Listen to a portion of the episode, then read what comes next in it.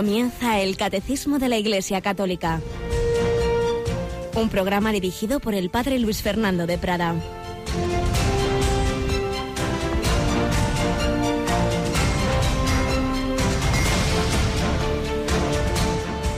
Alabados sean Jesús, María y José, muy buenos días, un cordialísimo saludo Querida familia de Radio María, entramos en la segunda parte del mes de marzo, vamos avanzando en la cuaresma, el Señor sigue llamando a nuestro corazón, como llamaba a las puertas de un corazón duro, porque, según la parábola, había un hombre rico que se vestía de púrpura y de lino y banqueteaba espléndidamente cada día, y un mendigo llamado Lázaro estaba echado en su portal, cubierto de llagas y con ganas de saciarse, de lo que caía de la mesa del rico, y hasta los perros venían y le lamían las llagas.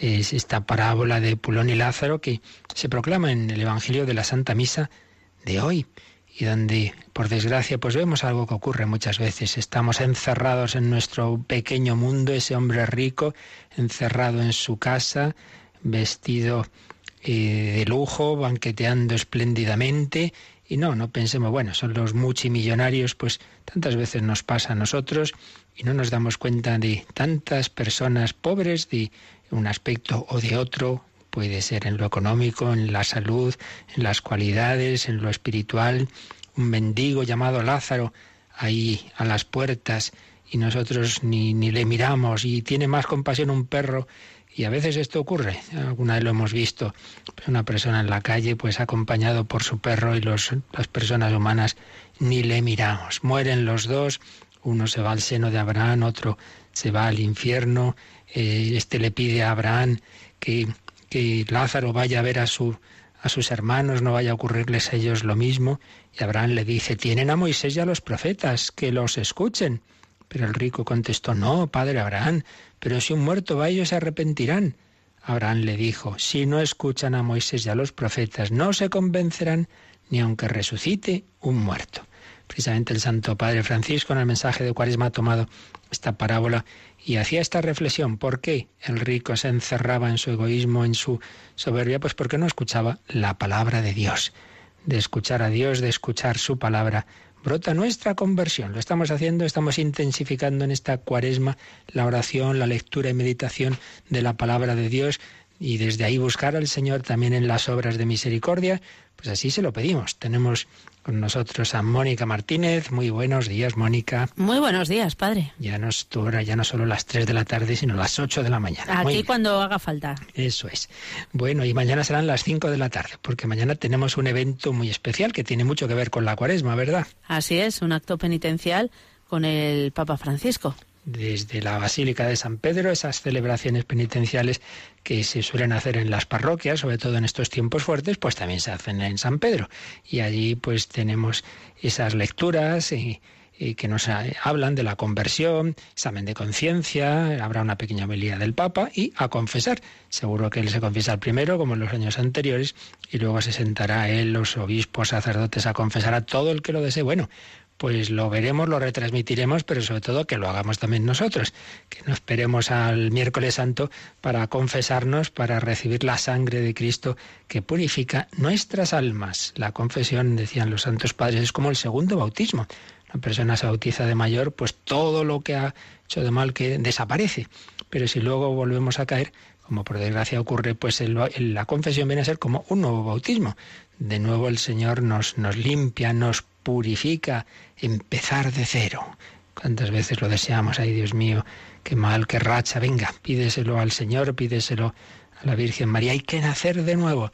Y para ello tenemos el sacramento maravilloso de la confesión, que el Señor te conceda su perdón y su paz. Pues así lo pedimos, que lo vivamos con ese espíritu de conversión y arrepentimiento.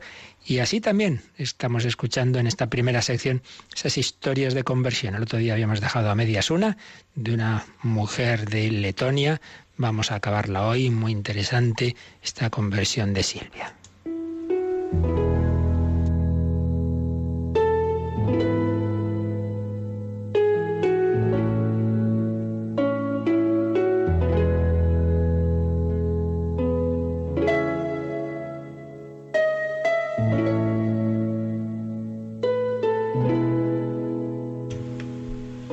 Estamos resumiendo del libro de José Miguel Cejas, El baile después de la tormenta, que son relatos de disidentes de lo que fueron países bajo la Unión Soviética y en este caso de Letonia. Estamos resumiendo, digo, el proceso testimonial que le contó ella ella misma al autor del libro de Silvia, una mujer letona. Ella y su marido médicos que se dedicaban a hacer abortos, muchos abortos no creyentes, como en general pues esa generación educada en el ateísmo bajo la Unión Soviética, y todo les parecía que les iba muy bien, el trabajo, la familia, hasta que el marido Jeans fue infiel con otra mujer, eso genera una gran crisis, y están a punto de, de, romper el matrimonio, también empiezan a plantearse el tema del aborto, se dan cuenta de que eso no son células, que son niños, que son personas humanas. En ese momento están en esa crisis y ella recordaba, Silvia, cuando era pequeña, recordaba el único, el único testimonio de fe que había vivido y era su abuela, que la miraba, rezaba el rosario y le decía, estoy rezando a la Virgen por ti. Pues bien, en plena crisis matrimonial y de trabajo, sigue diciendo Silvia este testimonio que contó. Un día me sucedió algo humanamente inexplicable. Tengo que encontrar a Dios, pensé. Siempre que cuento esto me suelen mirar como diciéndome, Silvia, te has saltado un capítulo de la historia. No, no, fue así. De pronto Dios se hizo presente en mi vida y en la de mi marido. Él se puso en contacto por correo electrónico con un pastor luterano muy conocido en Letonia, que le aconsejó que leyera los Evangelios. Yo también lo hice y empezamos a comentarlo entre nosotros. Eran las únicas conversaciones que no acababan en discusión. Un día, el pastor le hizo ver que debía dejar de hacer abortos definitivamente. Me lo comentó y estuve de acuerdo. Pero no nos podíamos conformar con eso. Pensamos que además debíamos impedir que otros lo hicieran. Hablamos con los cinco ginecólogos que nos ayudaban y decidieron dejar de hacerlos. Ninguno de ellos era creyente. Mientras tanto, había ido naciendo dentro de mi alma un afán que pocos años atrás me hubiera parecido absurdo, extraño, incomprensible, el deseo de comulgar. Los católicos adultos que han comulgado desde pequeños no pueden entender esto, lo mismo que las personas que no tienen fe. Cuando ese deseo se apodera de tu alma, estás dispuesta a superar lo que sea, con tal de alcanzarlo.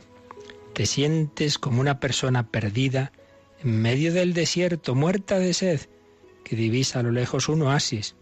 A partir de entonces, el único objeto de tu vida es llegar a Él. Tenía esta idea clara. Solo podría perdonarme a mí misma y perdonar a Jintz si acudía a la ayuda del Señor en la Eucaristía. Solo Él podría darme fuerzas para hacerlo.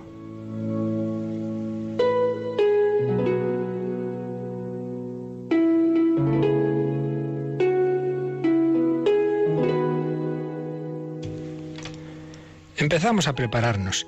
El tiempo de catequesis se nos hizo larguísimo, pero a medida que avanzábamos en el conocimiento de la fe, Jesús nos iba dando respuestas con sus hechos y enseñanzas a las preguntas que nos habíamos formulado a lo largo de nuestra vida. Hintz hizo la profesión de fe y recibimos el sacramento del matrimonio. Ahora, gracias a la comunión y al sacramento de la confesión, nuestra vida ha cambiado por completo. Eso no significa que no discutamos nunca, pero Dios nos ayuda a seguir adelante.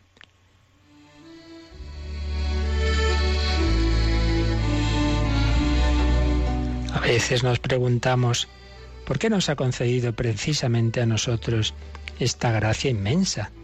Hay miles de médicos que realizan abortos en el mundo, hay miles de matrimonios que se rompen. ¿Por qué nosotros no? Es un misterio.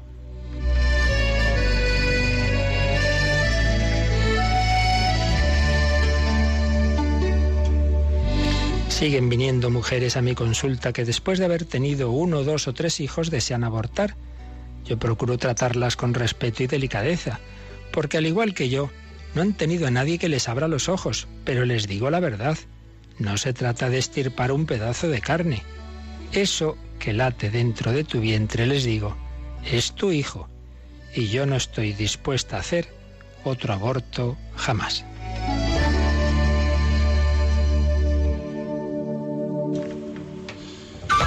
En cada aborto hay una vida que late con fuerza en el seno de una madre y una mano que la interrumpe bruscamente, sirviéndose de un instrumento de muerte. En nuestra historia ha sucedido al contrario. Cuando todo nos abocaba a la destrucción propia y ajena, ha intervenido una mano que nos ha salvado de repente. ¿De quién es esa mano? Lo voy intuyendo cada vez que recuerdo a mi abuela sonriéndome mientras desgranaba el rosario con los dedos. Es una mano de madre que cura y sana, que da y protege la vida.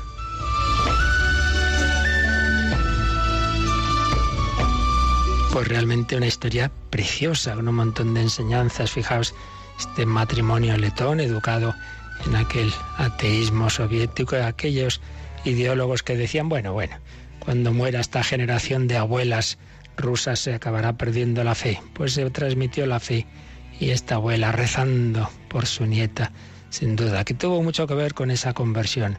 Fijaos, todo les iba muy bien hasta que llegó ese iceberg que se cruzó en el camino de ese barco, ese iceberg en forma de crisis matrimonial, de infidelidad, de no ver si iban a ser capaces de superarlo se hice ver en forma de plantearse el tema del aborto, crisis familiar, crisis profesional, y en eso interviene la gracia de Dios, esa llamada al corazón, ese deseo de encontrar a Cristo, ese primer paso, primero a través de hermanos separados, ese pastor luterano que da ese buen consejo, leer los evangelios, es un paso muy bueno para acercarse a la fe. Empieza por leer los evangelios hasta simplemente una perspectiva humana, cultural. Hombre, es una de las obras clave de la historia de la humanidad que tú no creas en su inspiración, estoy hablando con un hipotético no creyente en Cristo, en, la iglesia, en el, cristianismo, lee los evangelios.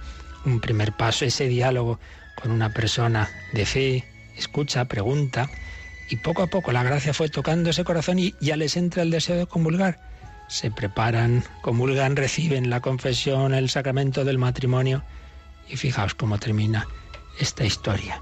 Otros matrimonios han roto, otros abortos han seguido realizando. El Señor a nosotros nos abrió los ojos, descubrimos ese amor de Jesucristo. Hubo una mano que, intervino en nuestra vida. Ha intervenido una mano que nos ha salvado de repente. ¿De quién es esa mano? Repito el final de esta bella historia. Lo voy intuyendo cada vez que recuerdo a mi abuela sonriéndome mientras desgranaba el rosario con los dedos es una mano de madre que cura y sana, que da y protege la vida.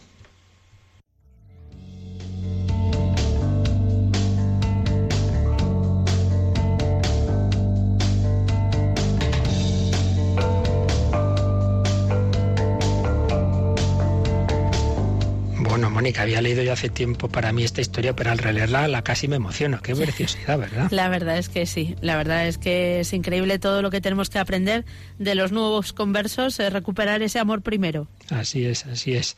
Nos enseñan mucho a los que, como dicen los católicos adultos, no me entienden, no entienden lo que es este deseo de comulgar. Lo tenemos tan fácil, ah, nos parece normal. Oiga, ¿qué es Dios? Que se te hace asequible, que se te hace alimento, que quiere llenar tu corazón, que tantas veces está vacío. Es Dios hecho carne que murió y resucitó. Es Cristo resucitado. Esto no lo olvidemos. La Eucaristía no es un cadáver, no es el cuerpo de Cristo muerto. Hay personas que en esto se lían. Dice, oiga, entonces si recibo, si me da de beber del cáliz, eso es la sangre así, la sangre separada. Hombre, no, es el mismo Cristo. Cristo está resucitado. Cristo resucitado no tiene por un lado el cuerpo y por otro lado la sangre. Eso ocurre en un muerto.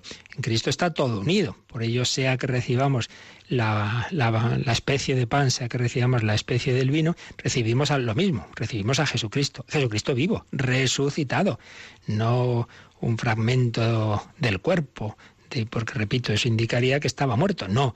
Hoy Cristo está vivo, está resucitado. Por eso la Eucaristía y todos los demás sacramentos solo tienen sentido y solo son posibles porque Jesús ha resucitado. Y es precisamente este punto central de nuestra fe el que nos está explicando el catecismo. Habíamos visto pues es la centralidad de este, de este aspecto, de este artículo de la fe.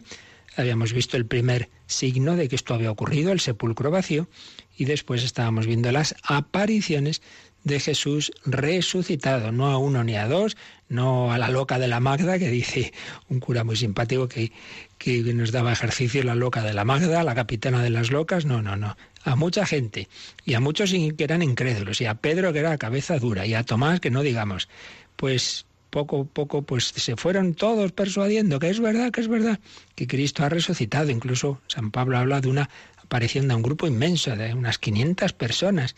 No, no era alucinación ni personal ni, ni colectiva.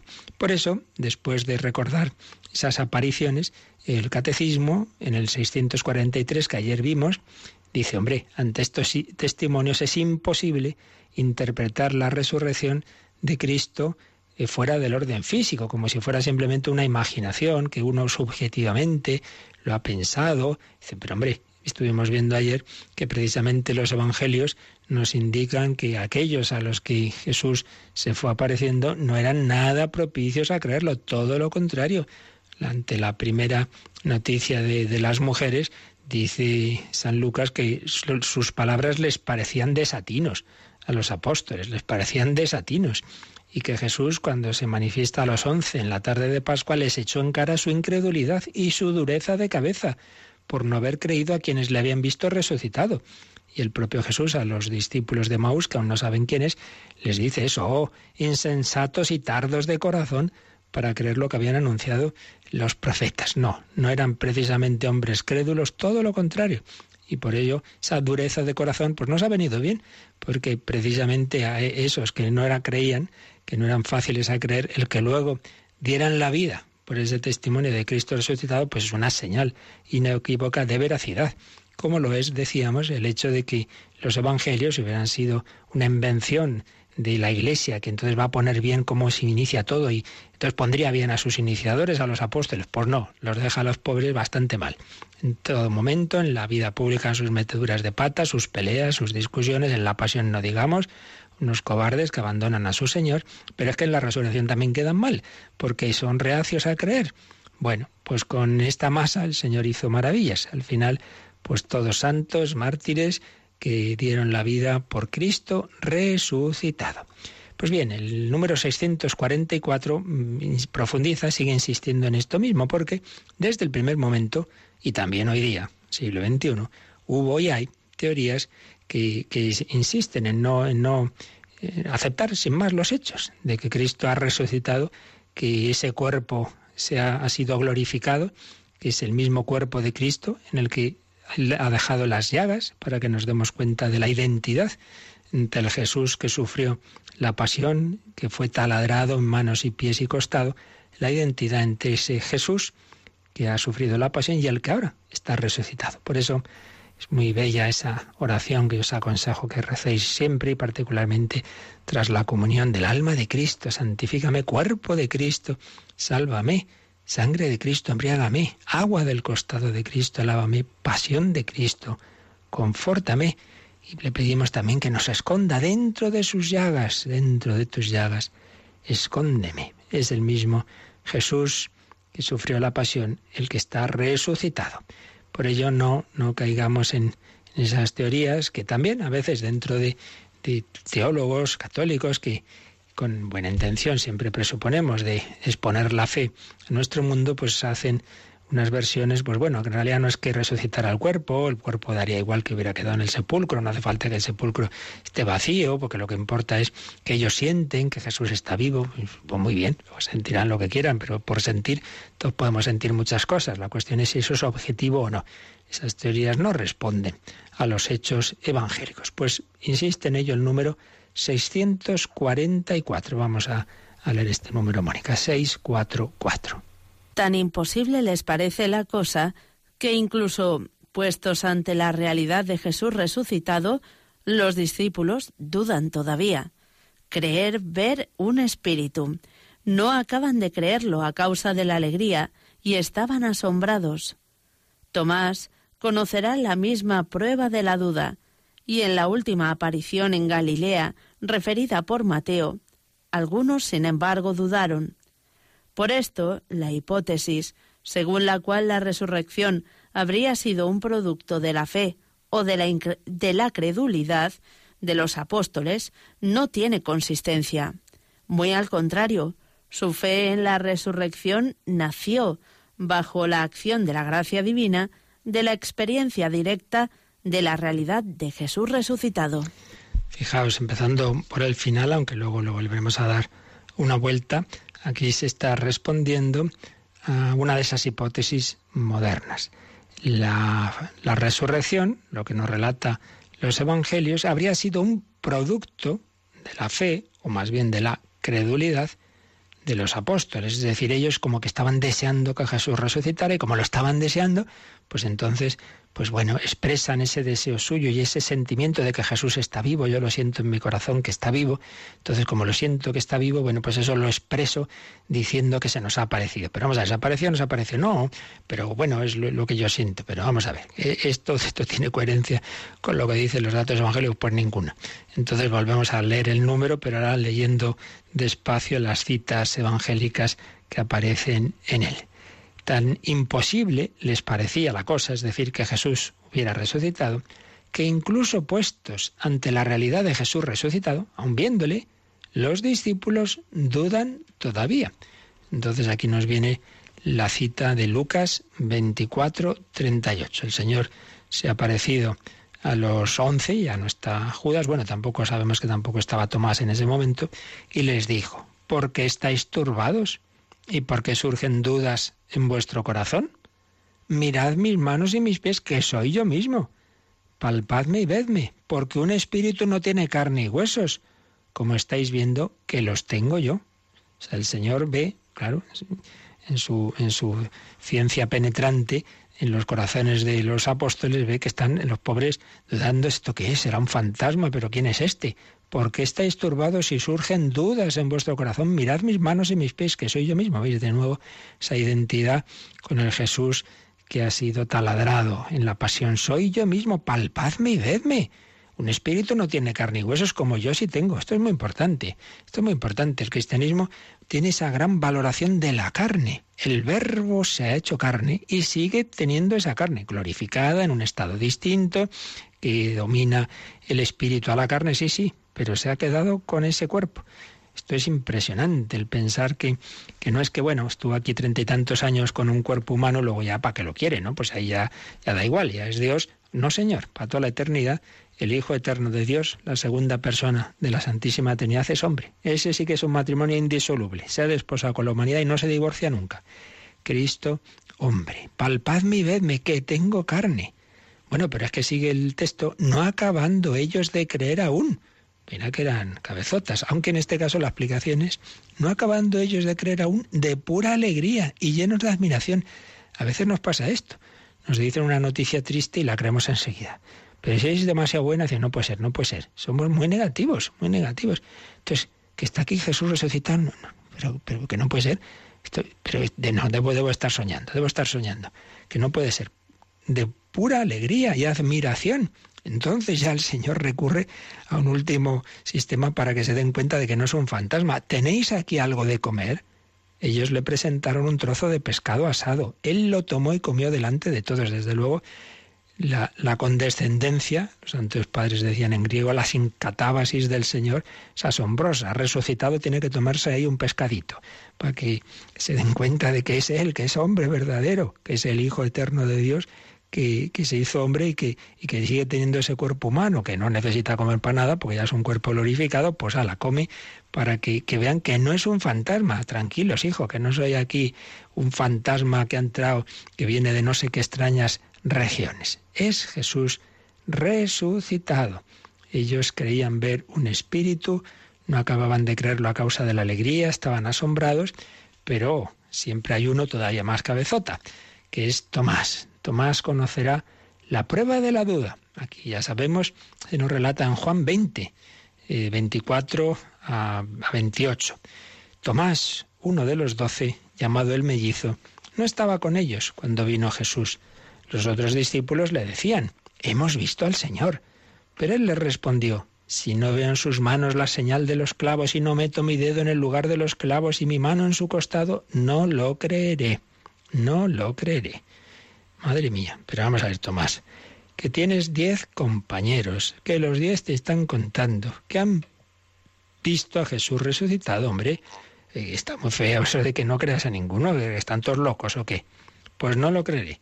Y tengo que meter los dedos eh, en esas heridas que, que le hicieron en, en, la pasión. Podríamos proclamar patrono de los agnósticos. Si no toco, si no veo, si no meto los dedos. Y lo que tiene gracia es también el, el humor del Señor que le deja ocho días rabiando. Ocho días. Podía haber hecho dos cosas el Señor, quizá hubiéramos hecho nosotros una, decir, mira, pues no crees es tu problema, allá tú. Ya tienes bastante con lo que te han dicho tus compañeros, haber estado en el cenáculo, que a saber por qué no estabas. Y la otra opción, bueno, pues al revés, que se le hubiera aparecido en ese mismo momento o esa misma noche. Pues no, señor, ni una ni otra. Ocho días después, le deja rabiar. Podemos imaginar esa semana todos los apóstoles felices, contentos, Jesús ha resucitado y el otro cenizo, enfadado, y además cuando uno está así le sienta mal que los demás estén alegres. Imagino que habría bastantes roces. Mm, si ya se peleaban antes, pues ahora, bueno, Tomás estaría bueno, estaría bueno. Pues ocho días después estaban otra vez sus discípulos dentro del cenáculo y Tomás con ellos.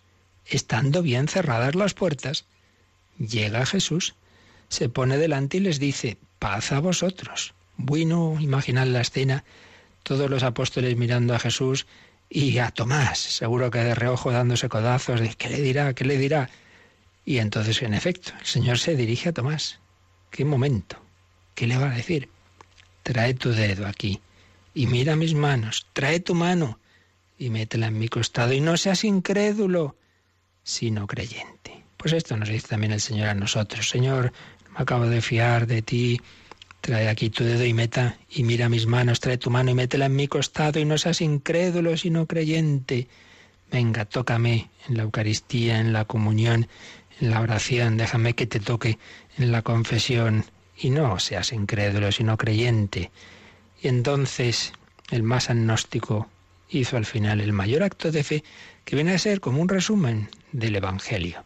Señor mío y Dios mío todos esos, esos cuatro evangelios que empiezan hablándonos de esa encarnación del Hijo de Dios en el seno de María, de ese Jesús que va manifestando su misterio, es el Mesías, es el Hijo de Dios, pero es el Hijo del hombre que sufre la pasión y al final resucita. Todo culmina en esta escena, en que caigamos ante Él de rodillas, ante ese Jesús con las llagas que ha sufrido, que ha muerto por mí, y le digamos, Señor mío y Dios mío, mi Señor, el Señor de mi vida. No quiero tener otro Señor, no quiero adorar a nadie más que a ti, no quiero otros ídolos, quiero a ti, Cristo resucitado, Señor mío y Dios mío. Eres mi Dios, eres mi Creador, eres mi todo.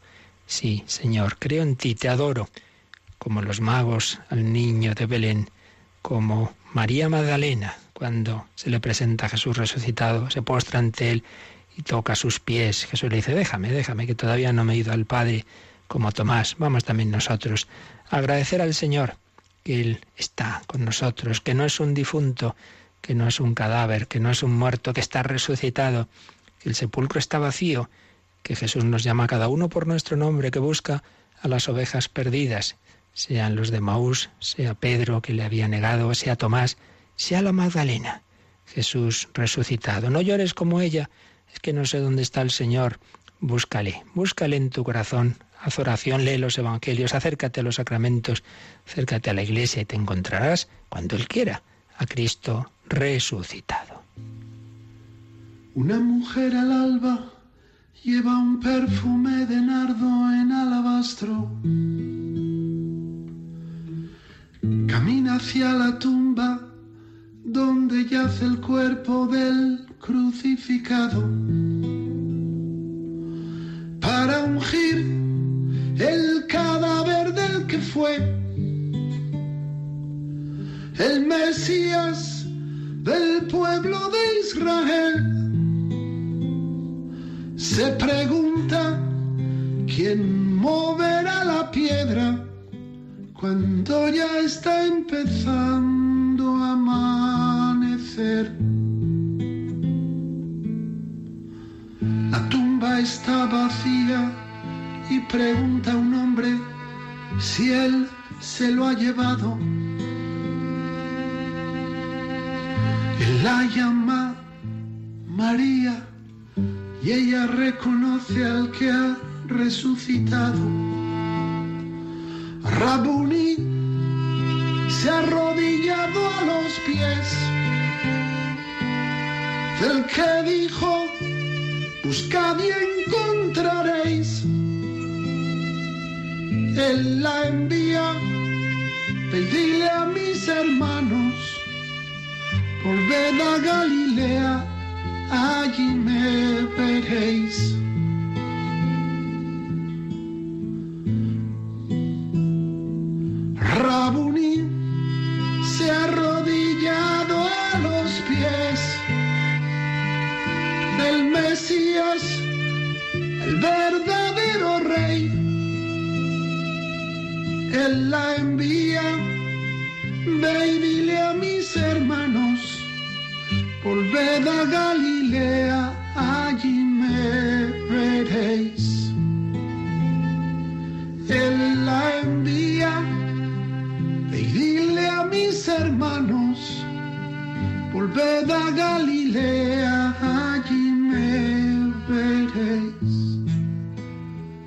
Están escuchando el Catecismo de la Iglesia Católica con el Padre Luis Fernando de Prada.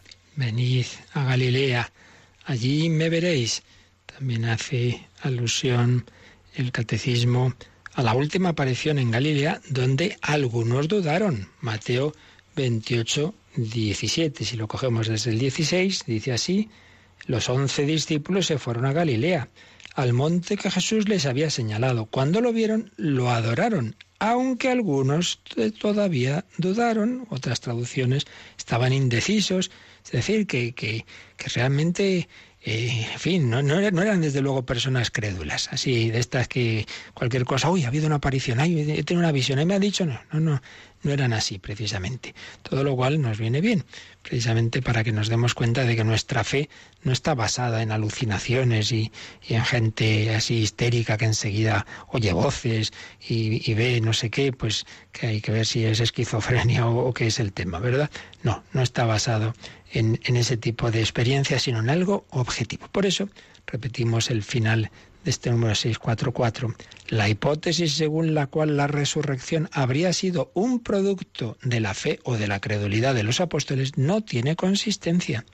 Muy al contrario, su fe en la resurrección nació, bajo la acción de la gracia divina, de la experiencia directa de la realidad de Jesús resucitado. Es decir, no es que como ellos querían que Jesús resucitara, se lo imaginan, sino al revés. Ellos no estaban para creer nada de eso, estaban hechos polvo de que Jesús había muerto y no esperaban su resurrección. Entonces, porque ha resucitado y se les manifiesta y de estas formas tan claras que estamos viendo y con todos esos detalles y, y que no soy un fantasma y ala, dadme de comer y tocadme porque ha hecho eso, es porque surge la fe en la resurrección. No es la fe en la resurrección la que genera un supuesto acontecimiento, sino el acontecimiento de Cristo resucitado que se les aparece, el que genera esa fe. Es completamente lo contrario. Por eso es una, como siempre, una maravilla como lo explica esto Joseph Ratzinger, Benedicto XVI, no nos olvidemos que no como texto magisterial, siempre hay que distinguir las cosas que los papas pueden decir en un libro, en una entrevista, en una locución pues, de tipo más bien privado,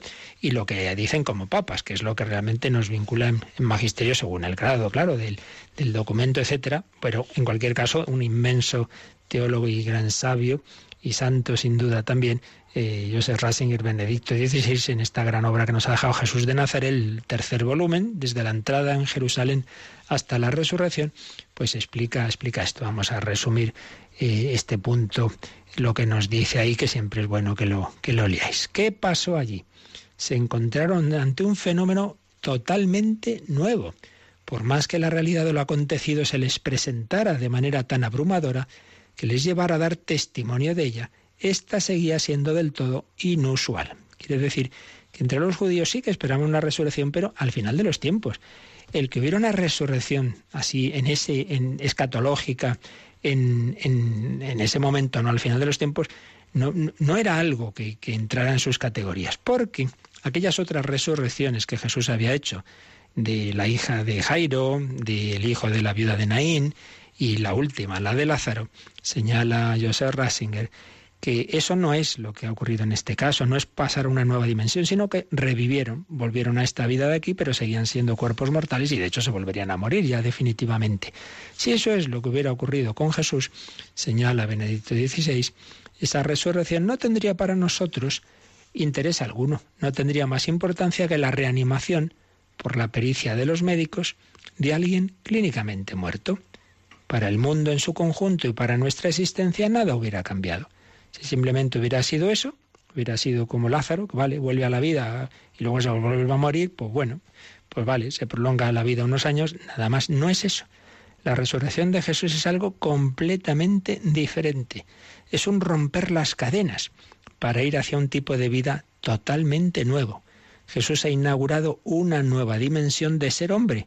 Es una especie de mutación decisiva, por usar analógicamente esta palabra propia del del lenguaje de la evolución, un salto cualitativo. Se ha alcanzado una nueva posibilidad de ser hombre. Y esa posibilidad es así que interesa a todos. Abre un futuro, un tipo nuevo de futuro para la humanidad. Por eso Pablo ha vinculado la resurrección de los cristianos con la resurrección de Jesús. Si los muertos no resucitan, tampoco Cristo resucitó, pero Cristo resucitó, y así también nosotros resucitaremos. Él ha entrado en una vida distinta, nueva, en la inmensidad de Dios, y desde allí Él se manifiesta a los suyos. Sí, la fe judía conocía, esperaba la resurrección de los muertos al final de los tiempos. La vida nueva estaba unida al comienzo de un mundo nuevo. Si hay un mundo nuevo, entonces existe en él un modo de vida nuevo. Pero la resurrección a una condición definitiva y diferente ahora aquí en pleno mundo viejo eso no estaba previsto. Con eso no contaban, eso no estaba en ese imaginario de los judíos ese tiempo. Por eso los apóstoles no se lo esperaban, no se lo esperaban.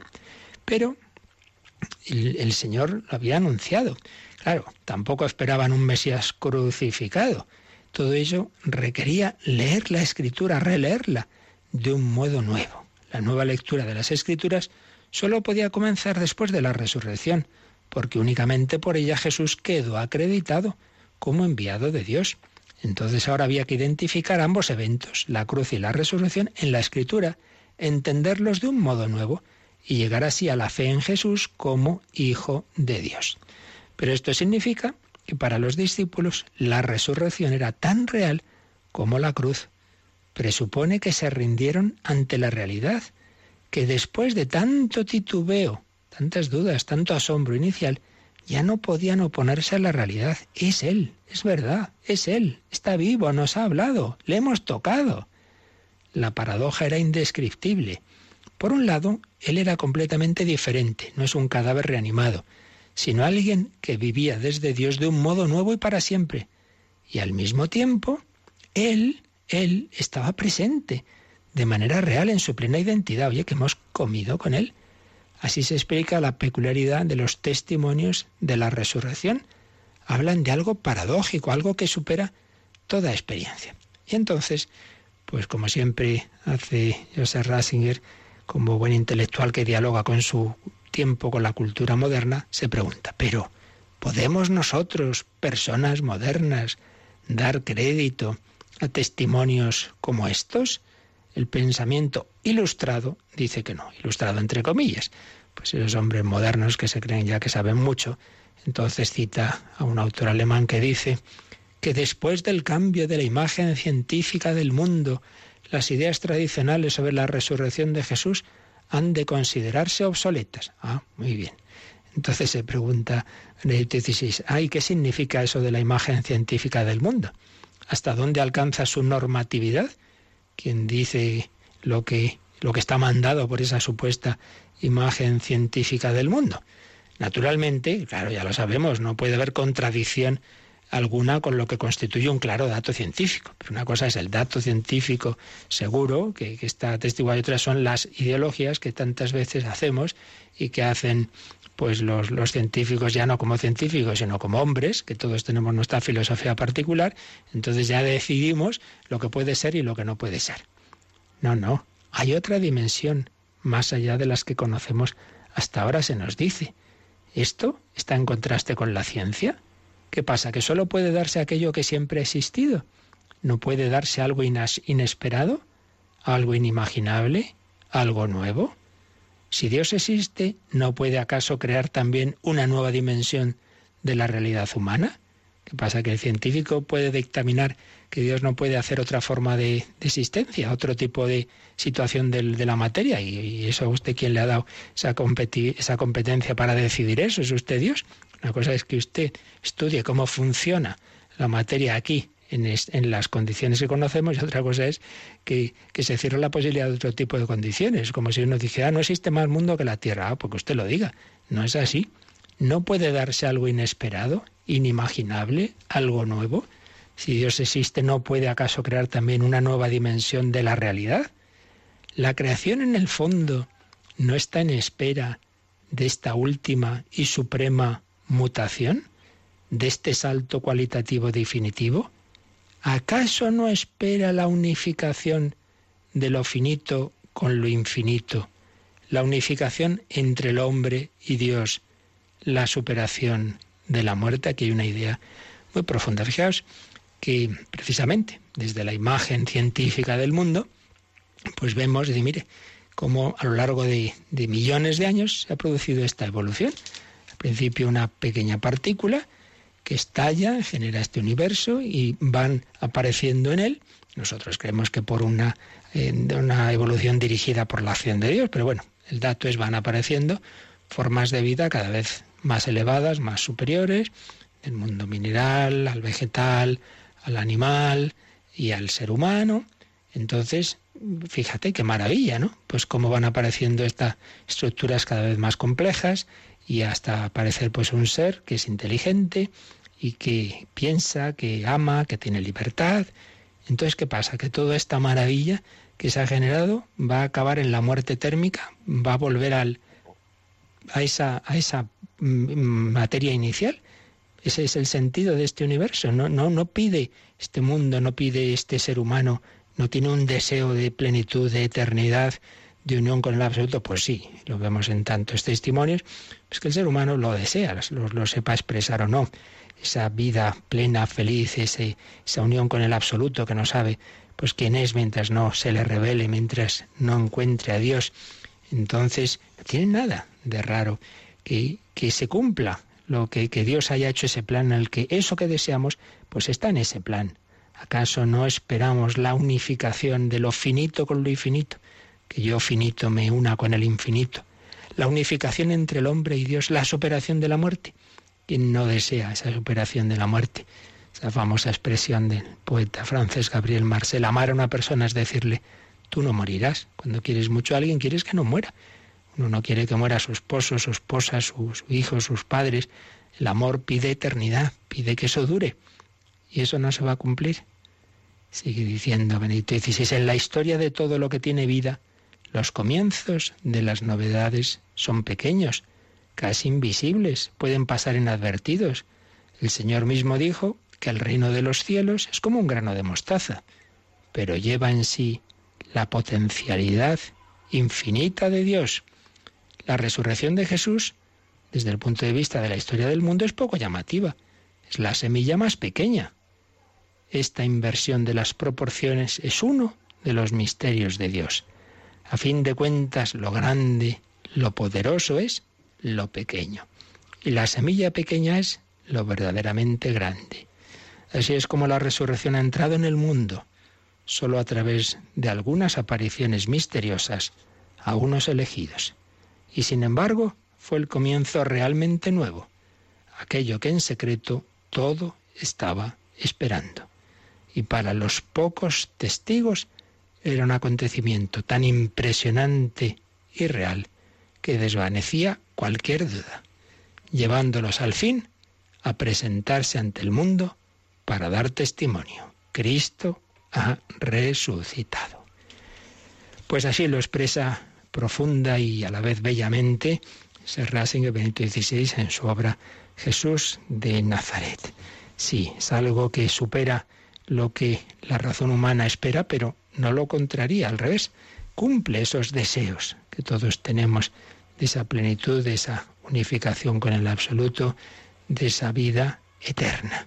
Pues damos gracias al Señor, nos ha manifestado su amor, no solo en la pasión, sino en la resurrección, nos ha manifestado su amor en esa plenitud de vida. Y nosotros nos toca pues no encerrarnos como el rico Pulón en nuestros banquetes, en nuestros lujos, no encerrarnos en nuestras riquezas materiales o intelectuales o de cualquier tipo, sino abrir las puertas a Cristo, no encerrarnos, sino abrir el corazón a la palabra de Dios y a aquel que llama a nuestra puerta en sus sacramentos, en su iglesia y en los necesitados, en los pobres, abrir las puertas a Cristo. Pues así lo pedimos, lo reflexionamos y abrimos también nuestras líneas y correos para vuestras consultas. Participa en el programa con tus preguntas y dudas. Llama al 91 153 8550. También puedes hacerlo escribiendo al mail catecismo arroba radiomaria.es. Catecismo arroba radiomaria.es.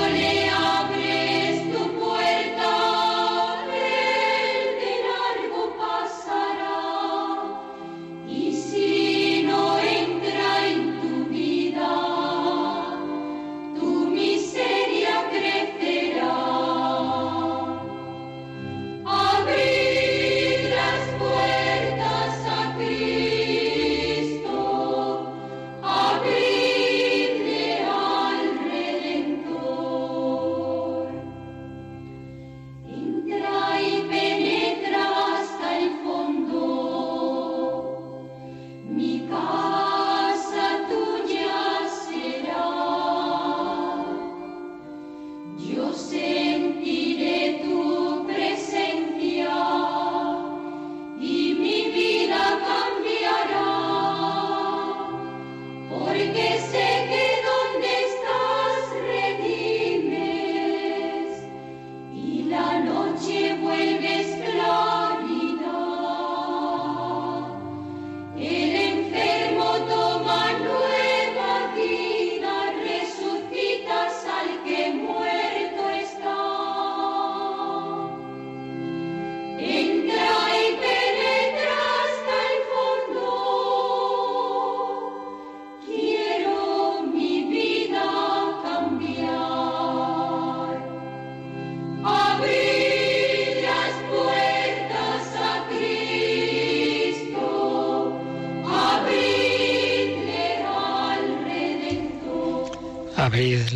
A Cristo, abridlas al Redentor, nos escribe Fuencisla y dice, siempre me he preguntado por qué el Señor resucitado no se manifestó a las autoridades y al pueblo judío, cuando él había convivido estrechamente con ellos.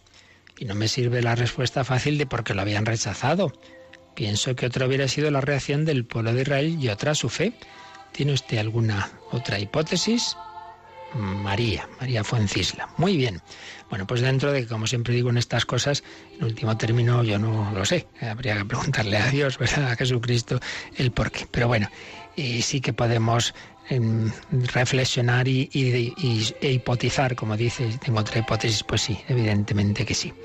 ¿Y por dónde iría la cosa? Bueno, pues parece claro esto. En toda su actuación, el Señor no ha querido ni quiere ahora un tipo de manifestación que obligue a creer, digamos, cuando se, si, se te aparece el Señor deslumbrante y está ante tus ojos eh, claro, uno dice, mira chicos, pues esto como que no tengo más que, aceptarlo y, y, creerlo. No, no, no, no, no. Como el Señor busca que, que le amemos, respeta nuestra libertad. Y entonces nunca es algo deslumbrador, nunca es algo que aquí lo tienes clarísimo. Y de hecho, si nos fijamos, eh, en, claro, ya en su vida pública hubo grandes milagros. Sí, pero a pesar de todo, hubo quien creyó y quien no creyó. Y el caso más claro, la resurrección de Lázaro. Claro, nos dice Fuentes hombre, si hubiera aparecido el Señor, hubieran creído en él o no. Porque no nos olvidemos de que cuando resucita Lázaro muerto de cuatro días, dice el Evangelio, que algunos creyeron, pero también dice que otros justo entonces decidieron que había que matarlo.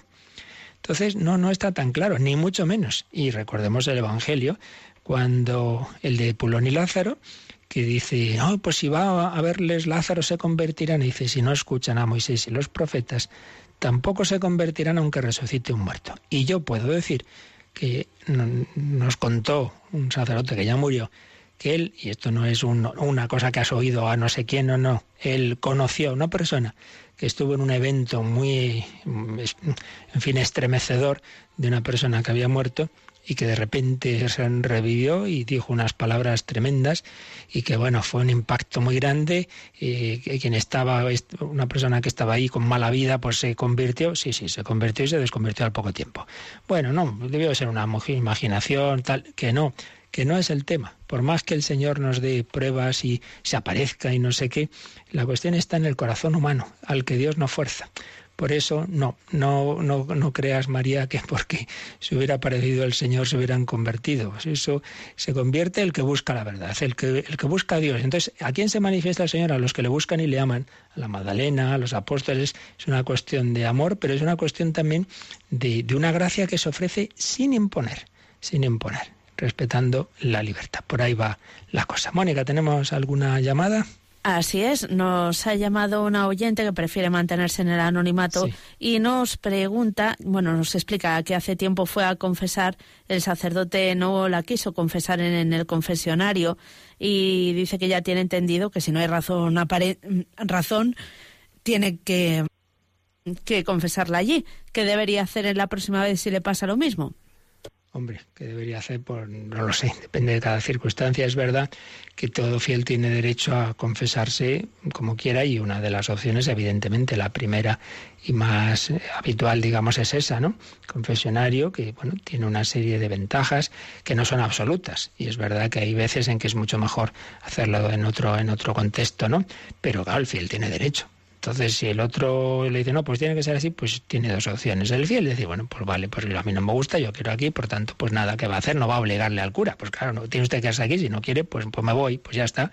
Entonces, elegir eso. Pero vamos, tampoco es que sea una falta de esas de que ha hecho mal la consagración de misa. No, pues, hombre, me parece mal, porque el sacerdote debe, debe, pues eso, respetar la libertad y las opciones del fiel.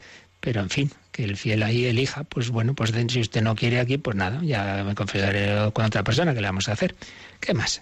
También nos ha llamado Jesús de Madrid que pide que comente eh, una frase de Santa Catalina de Siena que decía, basta ya de silencio, que por haber callado el mundo está podrido. No sé. Uy, Sí. pues no sé, es que así de repente una frase de estas que yo no conozco, pues no sé muy bien, no sé a qué se refiere. Supongo, supongo, pero claro, a ver, ¿a quién se la dice esa frase? A lo mejor se la decía como Santa Caetana de Sena, no tenía pelos de la lengua, y a los papas les, se las cantaba, quedaba tan fresca, ¿verdad? A lo mejor se la decía a uno de los papas con los que trató, ¿no? basta ya de silencio, o a algún obispo, o yo que sé a quién. Es que es verdad que a veces por nuestros silencios, por, por callar, pues claro, no anunciamos la verdad y eso pues es muy malo, es evidente, ¿no? Hace daño al mundo, pero en fin, es que tampoco sé decirle, si supiera exactamente en qué contexto a quién se la había dicho, quizás sea esto, ¿no? Podemos entenderla en ese sentido de que hay silencios buenos, hay silencios que a los que Dios nos llama, pero hay silencios muy malos. Y de hecho la escritura habla de los perros mudos, ¿no? Que cuando se acercan ahí los lobos no ladran, no, pues hombre, muy mal. Pues es verdad que aquel que tiene obligación de, de, decir la verdad y de denunciar los errores y se calla, pues eso puede contribuir, claro que sí, a la extensión de, del error. Bueno, pero eso no pensemos en los demás. cuidado con ver el, la viga en la mota en el ojo ajeno, ¿no? Sino cada uno piense, oye, tú padre de familia, tu, en tu ámbito, en las personas que tienes encomendada, en tu catequesis, pues eso, anuncia la verdad, avisa de los errores y eso es lo que tú tienes encomendado. Agradecemos también correos mm, más de tipo personal, de Gavino, de Margarita, alguna duda queda por aquí, pero bueno, ya queda para, para el próximo día, para no alargarnos de, de nuestro tiempo. Pues pedimos al Señor su bendición y que nos ayude este jueves, jueves eucarístico, jueves sacerdotal, porque la Eucaristía no es una cosa, sino una persona viva, de corazón palpitante, porque en ella está Cristo resucitado. A él le pedimos su bendición, la bendición de Dios Todopoderoso, Padre, Hijo y Espíritu Santo, descienda sobre vosotros. Alabado sea Jesucristo.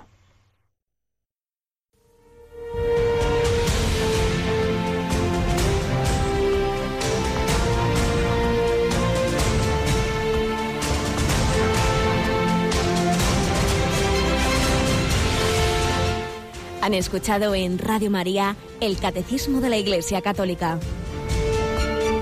Un programa dirigido por el Padre Luis Fernando de Prada.